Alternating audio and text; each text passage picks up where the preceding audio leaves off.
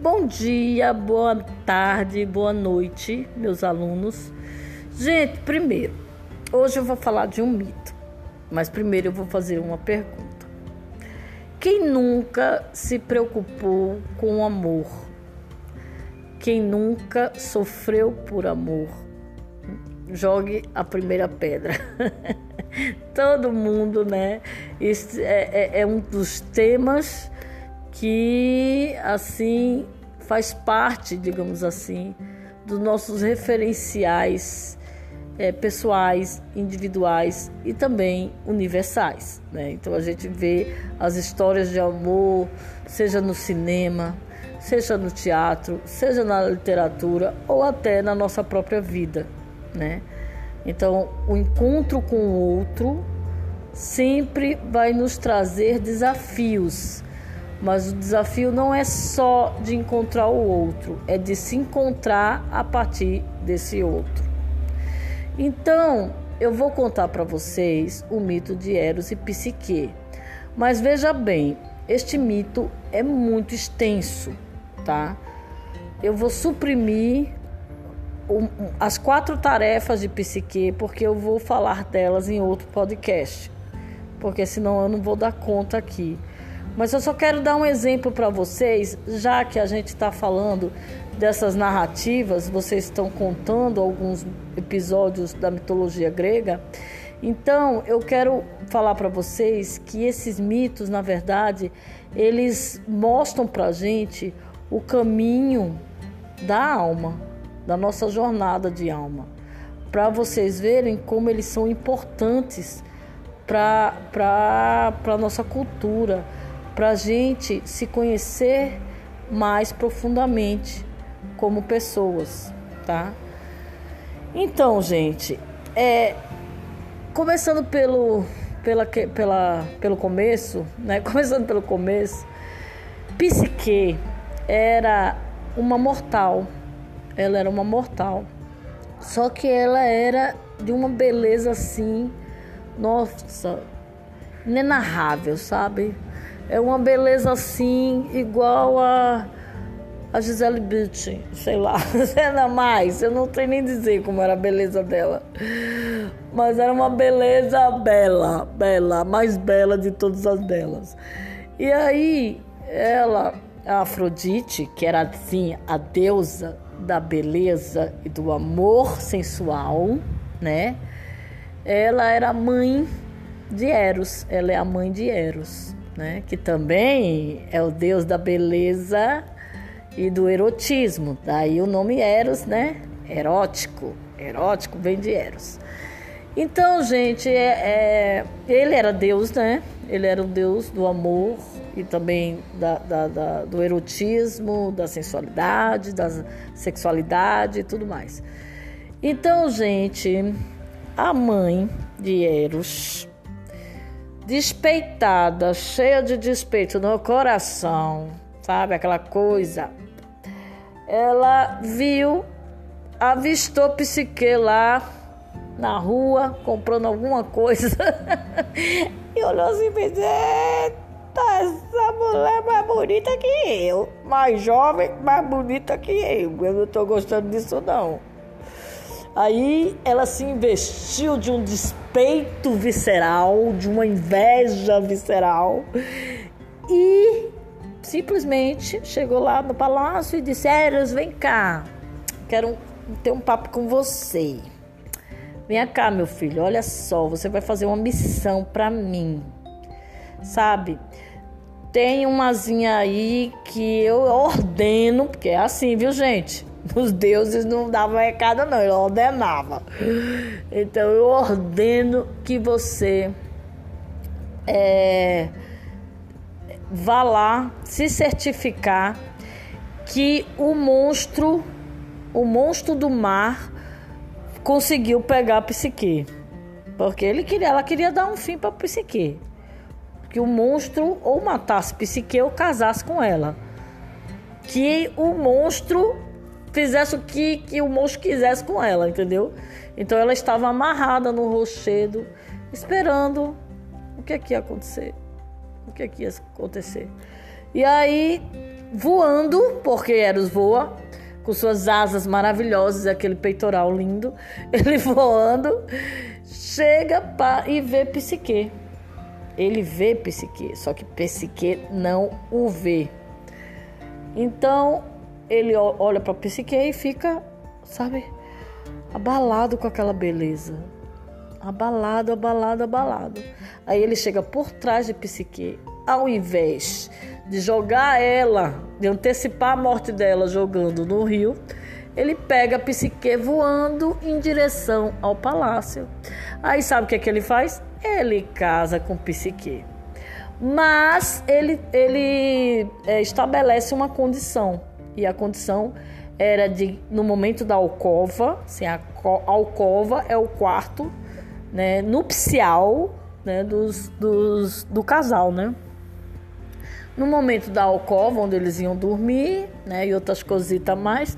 Aí, aí é, ele não, ele, ele vinha à noite pro quarto dela. Ela não viu o rosto dele, gente. Sabe? Ela não viu o rosto dele. E esse foi o acordo. Só que Psique tinha três outras irmãs, né?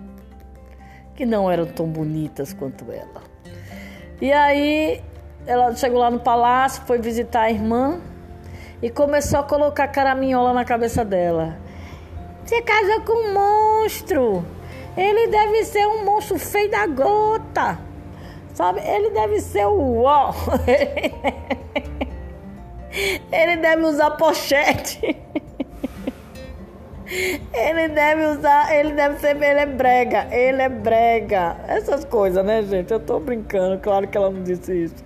Mas eu tô brincando com vocês. Eu só tô contando um mito, assim, fazendo uma, sabe?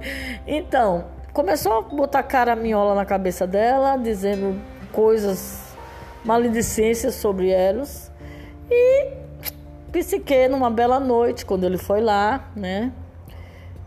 Ele estava dormindo ao lado dela então ela pega uma vela, né? Aquela, porque lá não tinha energia elétrica, né, gente? Vamos combinar. Eles eram deuses, mas não tinha energia elétrica. Aí pega uma vela lá e vai para cima de, de Eros. Pra ver o rosto dele, menino. Quando ela vê o rosto dele, aí ela, meu Deus. Poxa, ela fica perdidamente apaixonada por aquela criatura. Sabe? Quando uma vez eu tava no aeroporto e vi Calma Raymond, foi a mesma coisa. A mesma coisa. Aí eu olhei assim e disse, meu Deus, o que é isso? A mesma coisa, gente. Então, psique. Psique ficou perdidamente apaixonado e, claro, a gente fica apaixonado, a gente perde um pouco as estribeiras da razão. E aí, tá. Só que ele viu que ela o viu e ele se sentiu traído, certo? Porque ela, ela perdeu o acordo deles. O acordo era que ela não visse o rosto dele. Ok.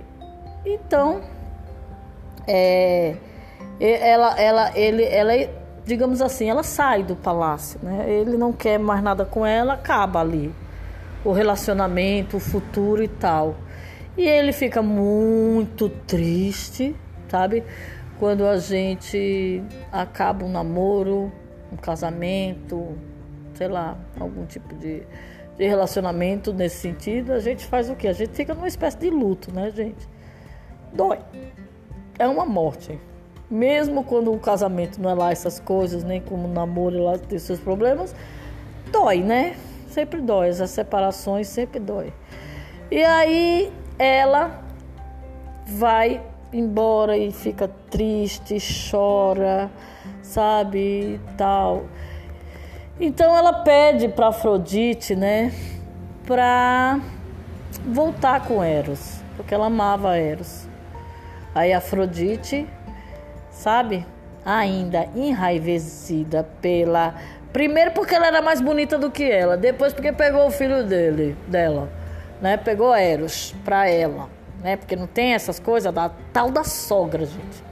Tá vendo pra você ver que, o que é a sogra? A sogra. Eu tô brincando, gente. Tem sogras maravilhosas. Minha mãe é uma sogra maravilhosa, segundo dizem. Então, gente, é isso. Aí, Afrodite pede para ela fazer quatro tarefas. E aí, gente, essas quatro tarefas dificílimas, né? Ela pensava que não ia suportar e que ela ia morrer, né? Que ela, inclusive, pensou mesmo em antecipar a morte e em se matar porque ela achava que não ia conseguir. Só que as forças divinas da natureza também e divinas ajudaram a ela a, a, a, a ter um bom resultado, né? A, superar as tarefas, conseguir, né? É, o feito e falar para Afrodite que passou pelas tarefas, certo? Mas as tarefas, gente, todas elas têm um significado simbólico. Então eu prefiro falar em outro podcast, porque senão vai ficar muito grande aqui. E a gente tem um tempo específico. Então, gente, é, o que é que acontece? Psique, então, é, Eros conversa com Zeus, seu pai, para que ele contraia, contraia, que nome, né? A, a, a, de novo case novamente com Psique, certo? E aí ela, através dele, viraria imortal se casasse com, com Eros da segunda vez e ele se humanizaria mais. Não não não assim, pensando numa perfeição do outro como foi da primeira vez, sabe? Que é uma pessoa que não não comete erros, sabe? Então, houve essa troca. Mas então, gente, então eles casam e são felizes para sempre. Claro que a mitologia não vai falar de boletos. e de dinheiro e de treta, não vai falar nada disso, né? Mas é isso, eles se casam e se casam de novo no Olimpo, uma festa sabe? Uma festa, não tinha coronavírus, todo mundo sem máscara, coisa linda. Então, então gente, veja só. O que, qual é o significado essencial desse mito? Tem muitos outros, tá bom? Mas eu vou falar um deles. É, os psicólogos, até a psicanálise, ela utiliza esse mito como uma referência dos nossos processos de apaixonamento Quais são os processos de apaixonamento? Certo? Então a gente, a, a alma que busca o outro. Então Platão já dizia lá, lá na antiguidade grega, né?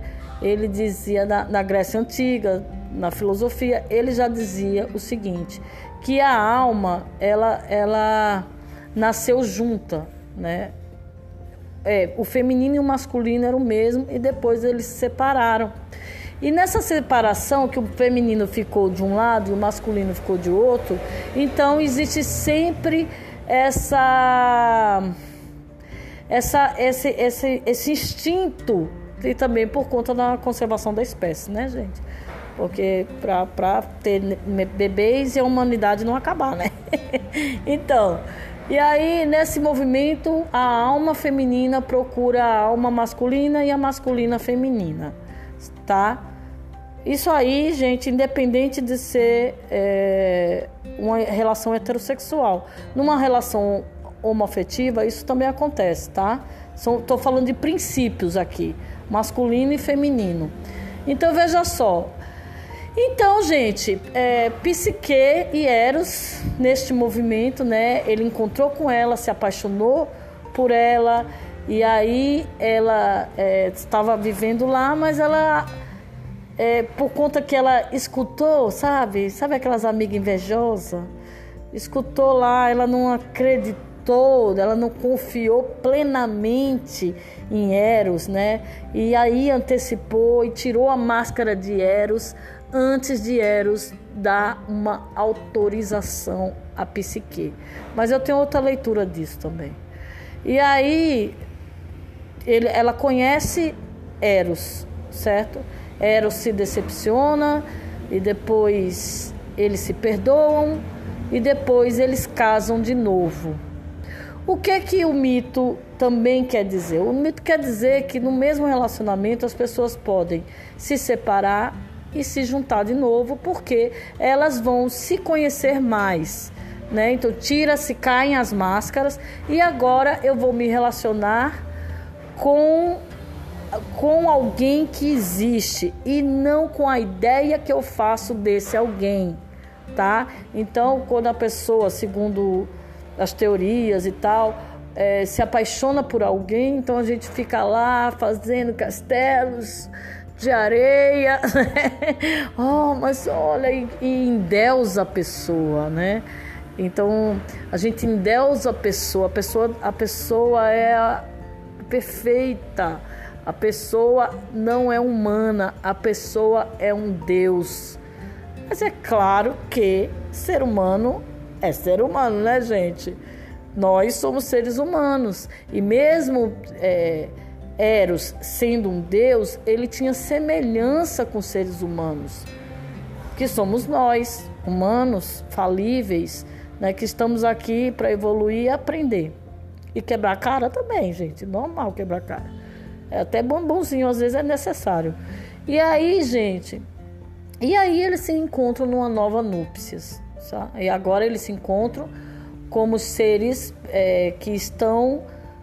É, como é que eu vou dizer assim?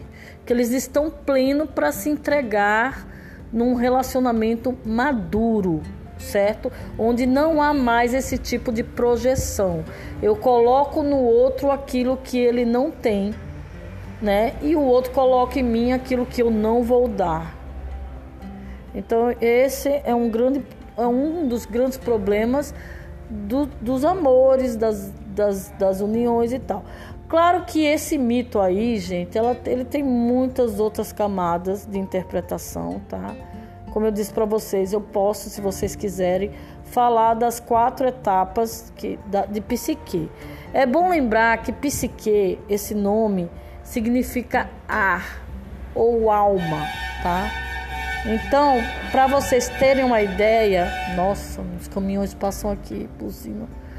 Para vocês terem uma ideia da profundidade que é um mito.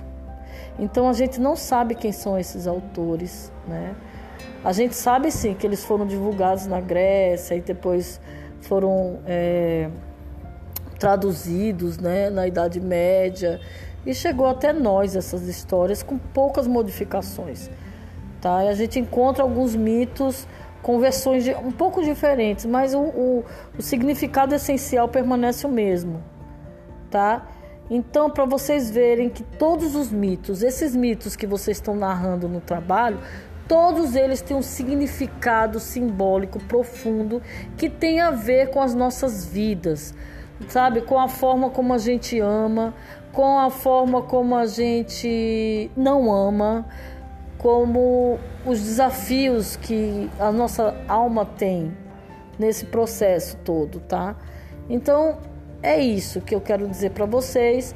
Vocês estão contando, eu vou comentar no grupo alguns trabalhos, porque eu tô vendo que tem muita, muito, muito trabalho falando sobre medusa e a medusa também, nossa, é muito profundo tem muitas camadas. Hoje existe até uma certa releitura da Medusa, que eu acho importante passar para vocês isso, sabe? Ver as coisas de outros ângulos, porque as interpretações também mudam conforme a história e todo esse movimento.